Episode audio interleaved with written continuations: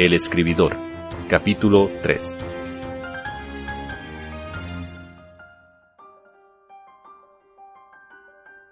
En este momento se están escribiendo millones de libros. Seguramente alguien está construyendo un mundo sobre una idea similar a la tuya mientras escuchas este podcast. Y eso, en cierto modo, es triste, pero tómatelo como un aliciente para escribir más y mejor. Ya sea que te publiquen o te autopubliques, hay una cosa que le debes al lector para que éste reaccione y se ahogue en tus letras. El gancho. Por ahora hablaremos del gancho inicial.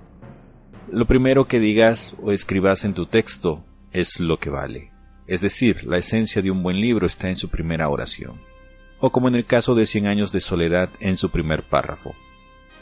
Para ello hay que golpear el interés del lector, directo, por sorpresa y sin piedad, para que luego de leer esas primeras palabras pida más y más golpes. Justo ahora quizá te estás preguntando la razón por la que debes trabajar tanto en esas primeras palabras. Pongámoslo en estos términos. Mucha gente no lee, y los pocos que lo hacen intentan no desperdiciar su tiempo en materiales que no son atractivos a la vista, que no despiertan el interés del lector o que no retan su intelecto. La gran mayoría de los lectores lo primero que hace luego de revisar la sinopsis es leer las líneas de apertura. En los tiempos que corren esas primeras líneas son vitales al momento de decidir si continuar leyendo o no. Es por ello que hay que tomar en cuenta algunos datos. Por ejemplo, el promedio de lectura de una página web de 400 palabras es de 90 segundos, en la mayoría de los casos se calcula que la gente que surfea la web ni siquiera llega a consumir las 200 palabras antes de perder el interés en dicho material y pasar a otro. Si tu lector es un profesional, es decir, que está acostumbrado a la lectura constante y pesada de libros, estaríamos en presencia de una persona que devora en promedio unas 300 palabras por minuto. Otra cosa, este podrá dejar tu libro cuando le entre la gana. Incluso alejarse como lector si considera que sos un autor mediocre y que no podés ofrecerle nada nuevo que no haya leído antes. Ahora bien, si tu obra es mala no habrá cómo salvarla. Sin embargo, lo que vende son los inicios de impacto. Los inicios débiles te dejarán en el olvido por tu incapacidad de atraer lectores. Por ello es vital que te esforces por enganchar a tu público desde el inicio. La oración inicial debe cumplir tres tareas fundamentales decirnos de qué trata la historia, establecer la atmósfera general de la obra e introducir al personaje principal. Puesto de otra forma, para mí, esas palabras iniciales deben tener la potencia de un microrelato, como es el caso de El dinosaurio, de Augusto Monterroso. Sin ahondar mucho en este género, entre comillas, debo decir que, con estas siete palabras, y cuando despertó el dinosaurio seguía ahí, Monterroso nos relata un universo lleno de posibilidades que son completadas por el lector por todas las preguntas obvias que éste genera. De más está decir que los elementos de inicio, desarrollo, giro y desenlace caen por su propio peso cuando el lector decide seguir las reglas del universo propuesto por el autor. Volvamos a Cien años de soledad y su primer párrafo.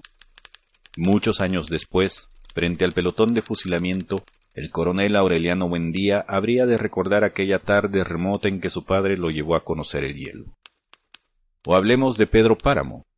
Vine a Comala porque me dijeron que acá vivía mi padre, un tal Pedro Páramo. Mi madre me lo dijo, y yo le prometí que vendría a verlo en cuanto ella muriera. Podés pensar que estas oraciones son tan sencillas que cualquiera las habría escrito, pero te sorprenderá saber que muchos escritores llegan a pasar meses pensando qué palabras usar para iniciar un texto. Y tal vez esto pueda sonar a contradicción, pero muchos escritores dejan el inicio para el final, cuando han terminado de escribir la historia, o para el segundo borrador, cuando ya tienen una idea más clara de la naturaleza de su obra. En mi caso particular yo trabajo sobre la marcha. Muchas veces sé cómo iniciar la historia aunque no tengo idea del resto del texto. Otras veces conozco el final, pero no tengo idea de cómo iniciar. Todas esas ideas van a parar a la libreta de apuntes para referencias futuras. No importa cómo llegues a este punto, el inicio debe ser tan seductor e intrigante como para forzar a que quien lo lea no pueda dormir pensando en lo que se dirá en el próximo párrafo. Una vez, mientras escribía la crónica sobre los cines triple X de mi barrio, un amigo me dijo que cortara los primeros dos o tres párrafos del texto para que la historia iniciara con fuerza. Hoy eso suele ser un consejo que atesoro con gran valor, aunque ya no lo necesito. Con el tiempo los textos con gancho se me dan más fácil. En la descripción de este podcast dejaré el vínculo de dicha crónica que titulé El metro más caliente de San Salvador.